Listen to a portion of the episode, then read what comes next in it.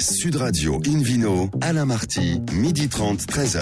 Bonjour à toutes et à tous, bienvenue à bord de ce numéro 874 d'Invino depuis la création de l'émission en 2004. Comme vous le savez, nous sommes en public et délocalisés chez le caviste Nicolas à Paris au 31 Place de la Madeleine. Je rappelle que vous écoutez Invino Sud Radio dans la capitale sur 99.9 et qu'on peut se retrouver sur notre page Facebook Invino. Aujourd'hui, un menu qui prêche comme d'habitude la consommation modérée et responsable avec la promotion des petits vignerons. On en parlera, c'est un sujet intéressant. Le domaine de la Mordorée, les vignobles de Julinas. Évidemment, on sera dans le Beaujolais. Puis un zoom sur le champagne Leclerc brillant. À mes côtés, elle est belle comme un cœur, Hélène Pio.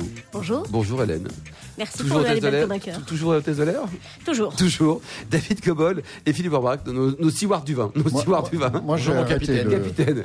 C'est lui le capitaine. hein. Ah, il a les galons. Allez, David Cobol, euh, vous qui êtes sous-capitaine, on commence l'émission avec le Vino Quiz. Alors, le Vino Quiz. euh, je vous rappelle le principe. On vous pose une question, une question sur le vin. Et le vainqueur va gagner un très très beau cadeau. Il s'agit de, de prochain numéro du magazine Planète Vin et Spiritueux. C'est pas beau ça? Oui. Magnifique. Alors, la question de la semaine dernière fut de quelle belle province vient le domaine Chirolette? Réponse A, la Gascogne, Kong. Réponse euh, B, la Bretagne. Kong? non, il n'y a pas de Kong en Bretagne. Tout le monde est intelligent. Réponse C, euh, Rome antique. Bon. Oui, oui. Alors la réponse est David? Et bien sûr, la Gascogne. La Gascogne, c'était cette semaine, il y a une autre question, David Une nouvelle question. Alors, la question est, écoutez bien, quel type de viticulture pratique la maison de champagne Leclerc-Briand? Option A, la viticulture traditionnelle dans les vignes. Réponse B, la viticulture biologique et biodynamique. Et réponse C, la viticulture aérienne, c'est-à-dire que tout est fait à partir d'un hélico Oui, ou sur Mars. ou sur Mars. ouais. Merci David. Et euh, donc comment on fait pour jouer d'ailleurs Eh ben, on gagne toujours, si vous êtes tiré au sort, si vous répondez bien à la question, euh, un exemplaire du magazine Planète Vin et Spiritueux en vous rendant sur le site invinoradio.fm, rubrique Vino Quiz. Merci beaucoup David. Sud Radio accueille une femme charmante, Ambre Delorme, responsable communication au domaine de la Mordorée. Bonjour Ambre. Bonjour. Alors racontez-nous, c'était l'affaire familiale, tout ça? Oui, alors c'est vrai que c'est un domaine viticole qui a été créé en 1986 par euh, mon grand-père et mon papa. D'accord. Euh, Aujourd'hui, euh, donc c'est la gérante, et on gère le domaine. donc ma mère et moi, suite malheureusement au, au décès de mon père en 2015. Donc euh, euh, l'idée c'est de préserver tout ce qu'il a mis en place, un domaine euh, 100% bio, tout, tout- tout- toute la vendange est faite à la main. Euh, on a plusieurs appellations, on a un terroir euh, euh, très atypique. et- Il y a beaucoup d'hectares, il y a beaucoup d'hectares Ambre. hein. Oui, on a, on a 58 hectares répartis sur 38 parcelles sur 8 communes. Eh ben Hélène, Donc, ça vous inspire a- tout ça hein Oui, alors il faudrait Ah. peut-être préciser que le tout est basé à Tavel quand même. hein, parce que, voilà, Oui, c'est- oui, ce qui n'a base. pas été précisé. La Voilà. base, C'est la base. C'est. Tavel. Euh, bonjour Ambre. Alors effectivement, on est très heureux de vous retrouver parce que nos auditeurs les plus attentifs euh, se souviennent certainement de votre passage dans l'émission en mai 2018. On vous avait promis de reprendre des nouvelles. Et ben, comment allez-vous? Eh ben, c'est- C'est très gentil. Ben, ça va bien. On a terminé les vendanges euh, le, le 1er octobre. On est, on est content d'avoir fini et que toute, euh, toute la, la récolte soit en cave. C'est déjà une bonne chose. Alors parlez-nous de, de Dame Rousse, de, de, de Dame Voyageuse. Alors pour, pour- pour- des noms de nos cuvées, oui. Alors en fait, mon grand-père est, est un passionné de chasse et l'est toujours.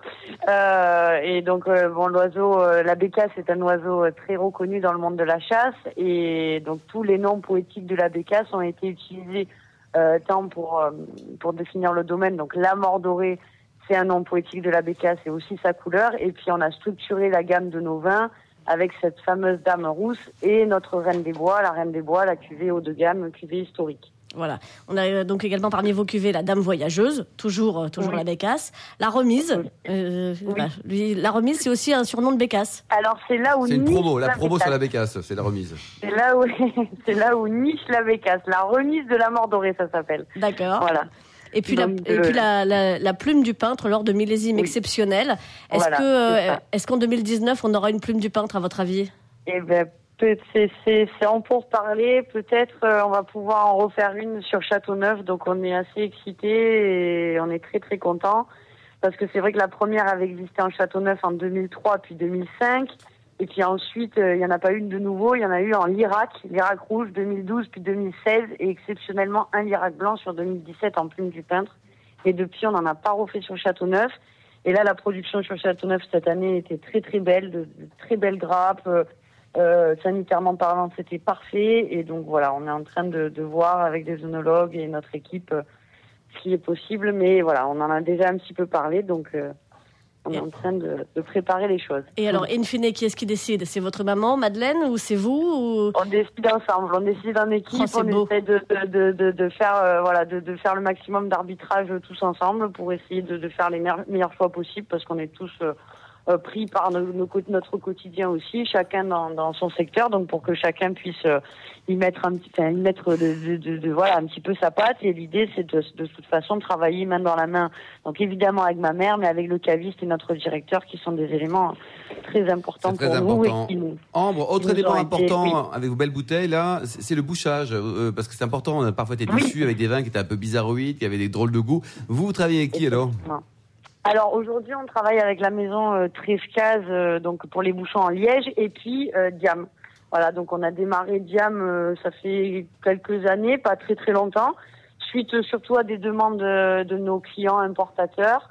qui voilà qui avaient cette demande là en particulier pour pour être sûr de pas avoir de problème de bouchons. C'est une garantie quoi malgré le fait qu'on est investi dans des bouchons en liège quand même haut de gamme, bah, c'est vrai que le liège c'est naturel et ça, ça, a un effet qui peut bouger un peu plus. Donc voilà, on essaie de jongler entre les deux et de satisfaire notre clientèle. Hélène, alors le coup de cœur, la, la, bonne, euh, la bonne idée, la bonne adresse, le bon plan là de ce samedi 9 novembre. Alors moi j'ai eu un méga coup de cœur pour la Dame Voyageuse 2016, euh, bio mais comme tous les vins du domaine, euh, essentiellement à base de grenache, un petit peu de mourvèdre, de syrah, de counoise, de vacarès, c'est pas qu'on rencontre pas souvent euh, dans voilà parmi les vins, donc voilà pour le pour le petit côté exotique.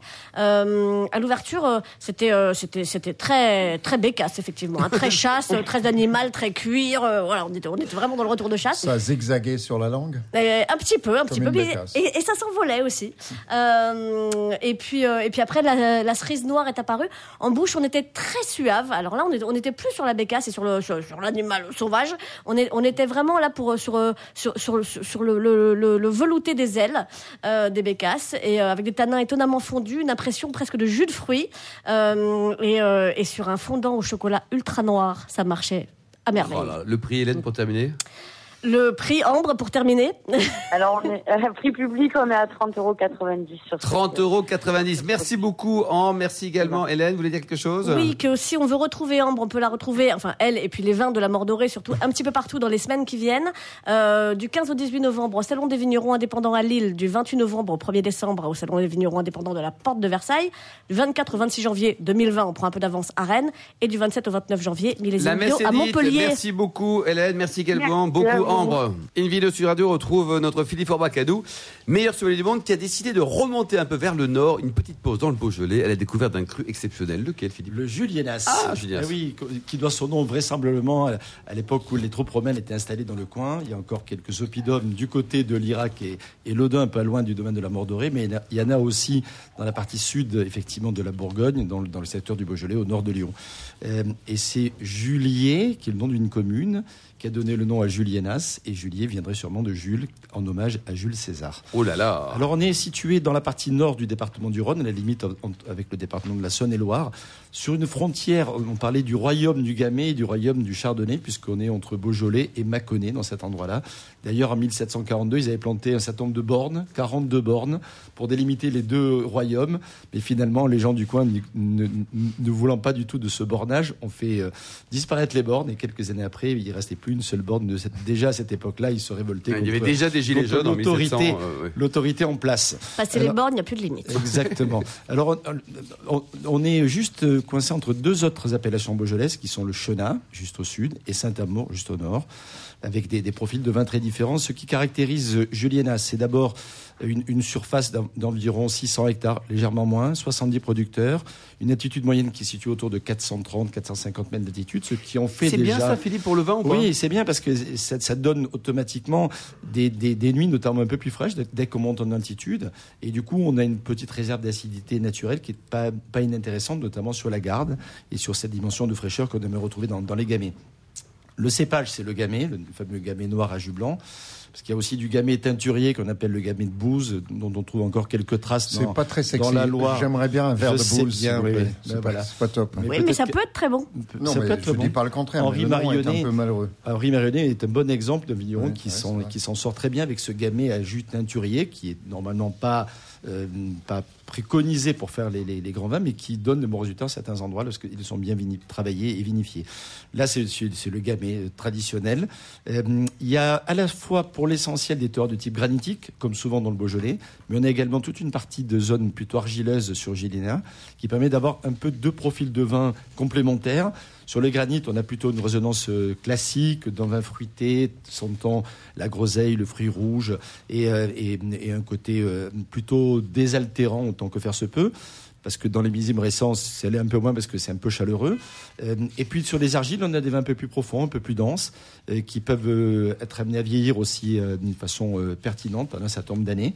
Et c'est vrai qu'on a toujours l'image du Beaujolais qu'on boit rapidement le troisième jeudi du mois de novembre, d'ailleurs dans quelques jours, puisque c'est le Exactement. 21 novembre cette année que Vous l'avez lieu- goûté, Philippe, ou pas encore Alors, Pas encore. En avant-première mondiale. Pas, pas- pas tout à La fait. banane. mais- Est-ce qu'il y mais- a la banane Non, non, non, mais ça, c'est encore des histoires Oh là là de, là de- là. de légendes. Heureusement, ça sent, Bah, ça des sent le- histoires le d'une fruit. levure particulière. Oui, mais c'est- c'est c'est moins le cas Ah, aujourd'hui. Ah oui, c'est fini. ouais. Parce que c'est effectivement le, le- le- public a réagi aussi. C'est bien que, le- que les consommateurs se disent stop à tout ça. Quelques vignerons, peut-être? Alors rapidement, quand même pour le 21 novembre, cette année, les vignerons du Beaujolais se sont dit que ça serait super intéressant de faire ce jour-là, non pas la fête du Beaujolais nouveau, mais une sorte de happy day euh, convivial autour du vin Happy et, et de la Happy gastronomie. Oui. Et donc c'est la raison pour laquelle ils veulent lancer cette initiative dans le monde entier de faire un happy day au, au vin et, Ça, et le au, nom, au le vin nom. nouveau, Oui. effectivement, Très pour ce ça. 21 novembre. Alors, euh, le, oui, quelques vignerons intéressants. euh, à ne pas louper le domaine de Chavannes, le, le, le travail fait par Guy Sablon également, Georges Trichard, qui est une des grandes figures de l'appellation, le domaine David Beaupère, Bernard Santé, dont, dont- dont le- la famille a, a donné aussi la naissance non seulement à Santé entre nous, mais aussi à un grand sommelier Michel Santé, et puis encore Jean Barona. Et avec un- toujours un excellent rapport qualité-prix, Philippe. hein, faut le souligner. Oui, c'est un peu la cher, caractéristique bon. des vins du Beaujolais en général, et j'allais dire des crus en particulier, parce que franchement, on a des très jolis vins qui peuvent être des garde, autour de entre 10 et 15 euros. Merci beaucoup Philippe, merci à tous. On se retrouve dans un instant au bar à vin du caviste Nicolas à Paris, place de la Madeleine, avec euh, Frédéric Zemet, l'heureux directeur général du Champagne Leclerc Brillant. Sud Radio Invino, Alain Marty, midi 30, 13h. Retour chez le caviste Nicolas à Paris pour cette émission en public et délocalisée avec un nouvel invité, Frédéric Zemet. Bonjour Frédéric. Bonjour. Alors vous êtes directeur général du Champagne Leclerc Brillant, mais avant d'arriver là, vous êtes passé par Neoma Business School et vous avez même vécu pendant 4 ans en Allemagne, racontez-nous. Ah, mais, mais vous êtes extrêmement bien renseigné. Effectivement, je suis champenois d'origine. Euh, comme je dis souvent, je suis né dans un Jéroboam. Et j'ai quelque part dédié ma vie euh, aux vins et spiritueux. Après, effectivement, avoir fait ce qu'on appelle aujourd'hui Néoma, mais qui à l'époque s'appelait Subdeco.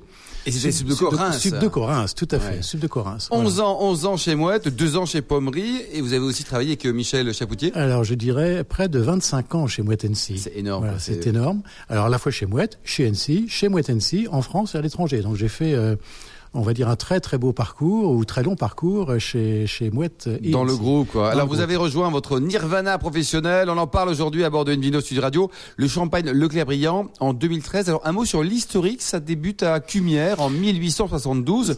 Et après, ça émigre vers Épernay. C'est ça. Le- la maison Leclerc, tout court à l'époque, est née euh, à Cumières en 1872. Et puis le champagne Leclerc a été géré par la famille Leclerc pendant cinq générations, de 1872 à 2012. Donc on a une première, une première période de 140 ans définitive. 140 ans. Voilà, C'est plus de- que vous de- chez Mouette, Ah, exactement, de, de, de Leclerc. Euh, que retenir de cette première période de 140 ans? Surtout euh, la quatrième génération, Bertrand Leclerc, qui lui a fait trois choses. Euh, il a, il s'est marié, le brave, dans les années 50, et il a épousé une demoiselle Brillant. Donc Leclerc est devenu Leclerc Brillant, d'accord. Et je, je l'en remercie tous les jours. Euh, je préfère vendre Leclerc Brillant que Leclerc tout court. Euh, ensuite, euh, il a fait autre chose. Il a, il a déménagé sa petite maison de Cumières euh, avec le succès commercial. Euh, s'est avéré trop petite. Il a déménagé. Il s'est installé à Épernay dans les bâtiments que nous utilisons encore. Et aujourd'hui, combien de bouteilles vous commercialisez Aujourd'hui, euh, deux- euh, 120, 130 000 bouteilles par an. 120, 130 000 bouteilles. Et alors, les propriétaires, à qui appartient aujourd'hui cette maison? Eh bien, cette maison appartient à un couple d'Américains auquel je me suis associé en 2013 pour racheter, pour racheter cette affaire. Donc ça reste une affaire familiale. C'est une affaire familiale. C'est une continuité. Alors, cette maison, Leclerc Brillant, vous avez été pionnier en, en bien des domaines, notamment tout ce qui est bio et durable. Oui. Ça a été, c'est un peu dans la génétique de la marque. C'est tout à fait dans l'ADN de la marque. Euh, c'est Bertrand Leclerc qui, qui à l'époque, euh, avant qu'on ne parle véritablement du bio des Benjamin, il n'y avait pas de certification, il n'y avait rien à l'époque. Euh, lui, c'est, en fait, se, se retrouvait malade à chaque fois qu'il allait traiter ses vignes. Et, il a décidé de revenir à ce que son père faisait avant lui, à savoir une, une, une, viticulture extrêmement douce et naturelle. Et il a banni tout ce qui est produit de pétrochimie pour traiter son vignoble. Donc il a été effectivement l'un des tout premiers, l'un des précurseurs de la bio puis ensuite de la biodynamie en Champagne. Alors pour ceux qui ne connaîtraient pas votre, votre maison de Champagne, hein, c'est, Noël arrive bientôt. Dans, dans la gamme, qu'est-ce qu'on peut trouver? Et surtout comment est-ce qu'on peut définir le style de Clairbriand C'est un style euh, très particulier, très peu de sucre.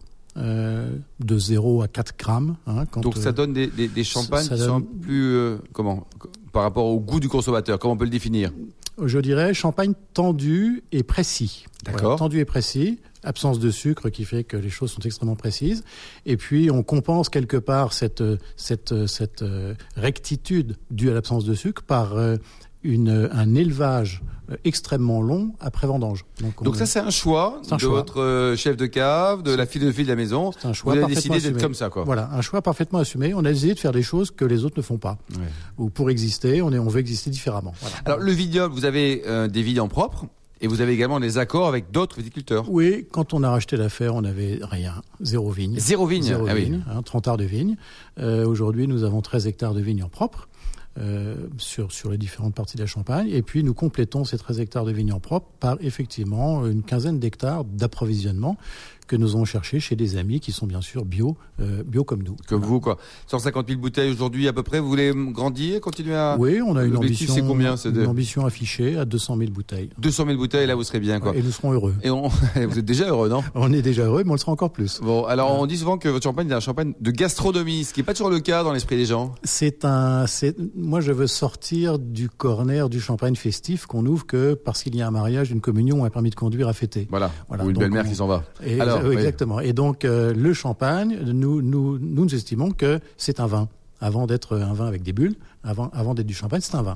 Et donc on l'associe effectivement euh, très bien à la gastronomie. Et, et on essaye d'en promouvoir la consommation tout au long d'un repas. La distribution, vous en est en France euh, Peut-être que le marché de, euh, des Amériques, grâce à vos actionnaires, s'ouvre également? Oui, il nous laisse une paix royale là-dessus. N'empêche que, effectivement, les États-Unis, c'est le premier marché export, ah. mais, mais, mais, du fait de nos efforts et non pas de l'entremise de nos actionnaires américains. Et en plus, Donald Trump vous épargne, donc vous êtes un garçon heureux deux fois alors. Épargne, comme nous amis du cognac, nous sommes épargnés par la grâce de Dieu, on va dire, donc c'est parfait.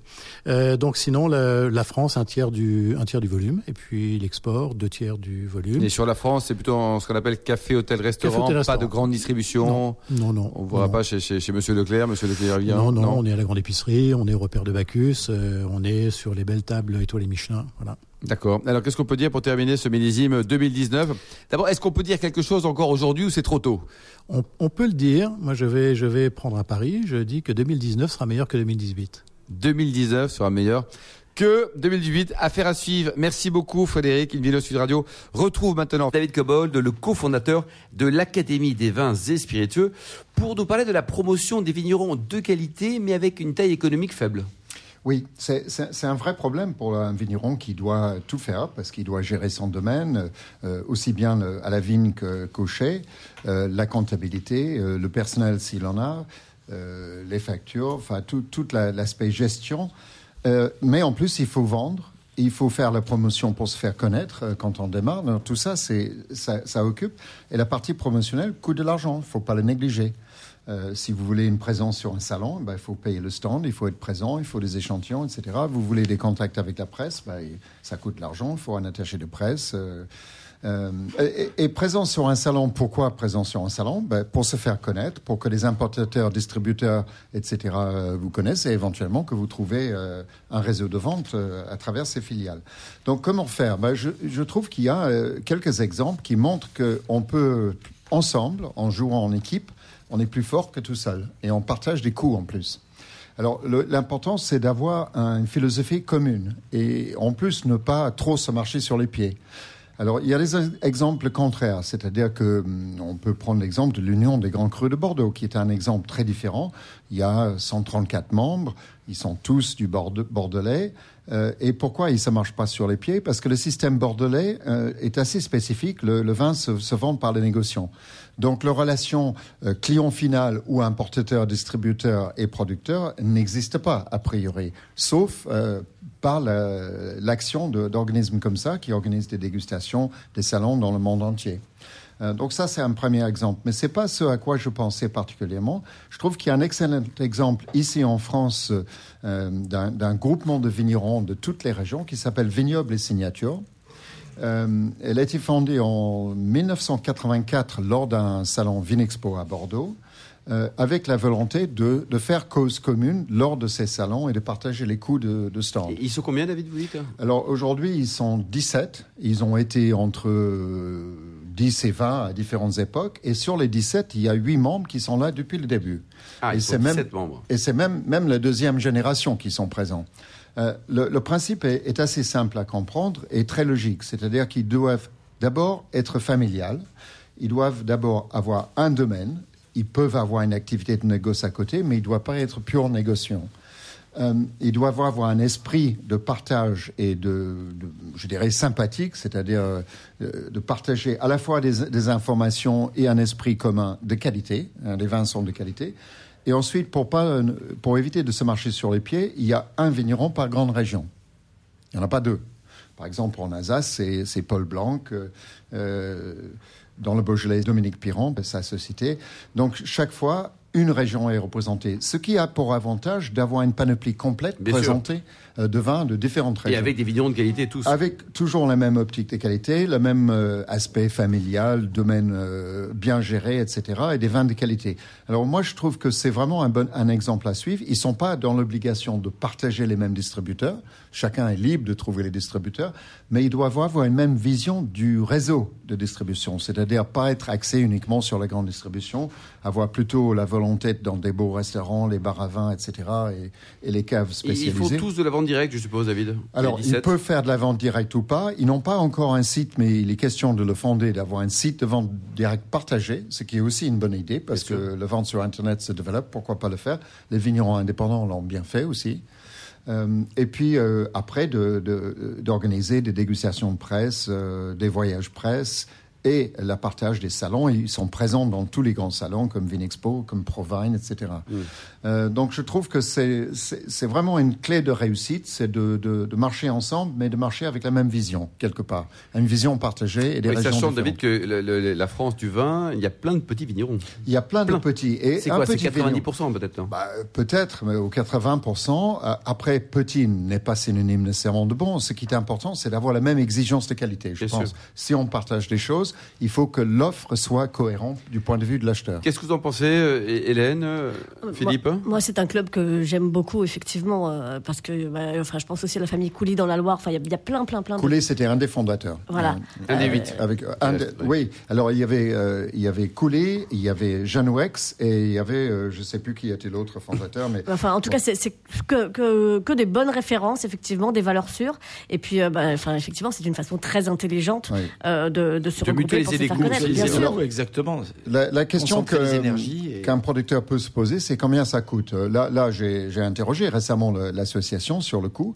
Euh, le, le- le prix minimum pour rentrer dans ce club, il faut être coopté d'abord. Déjà. Euh, 4 000 euros par an, Bon. mais ça grimpe évidemment selon euh, les événements auxquels on participe. Donc ça peut aller jusqu'à 15 voire 20 000 si on Au fait total, dites, hein. au total, si on fait salon Vinexpo, salon Provine, une journée de presse, des voyages de presse et tout. Le c'est beaucoup, mais franchement, quand on voit l'énergie à franchement, déployer c'est- pour. euh, C'est- assez bien, bien géré, je trouve. ouais, Oui, et bien. puis surtout, oui, beaucoup de vignerons, hélas, dépensent des sommes similaires pour un résultat bien moindre. Eh oui. Donc, euh, donc Et là, finalement, c'est pas tant que de ça. presse et des opérations à l'étranger. Et une Ouais, attachée de presse extrêmement efficace. Oui. Tout à fait. On Tout le- monde la l'est pas. Michel. Piron-Soula. Voilà, Michel Piron-Soula, qui est effectivement euh, euh, l'une des pointures aussi de la profession. C'est important une beaucoup, bonne attachée de presse. Merci Hélène, Philippe et Frédéric. Frédéric Zemet. Merci également à Charlotte qui a préparé cette émission, ainsi qu'à Sébastien pour la technique. Fin de ce numéro d'Invino Sud Radio. Pour en savoir plus, rendez-vous sur sudradio.fr, invinoradio.fm ou notre page Facebook Invino. On se retrouve demain à 12h30 pour une nouvelle émission, toujours en public et délocalisée chez Nicolas, le caviste fondé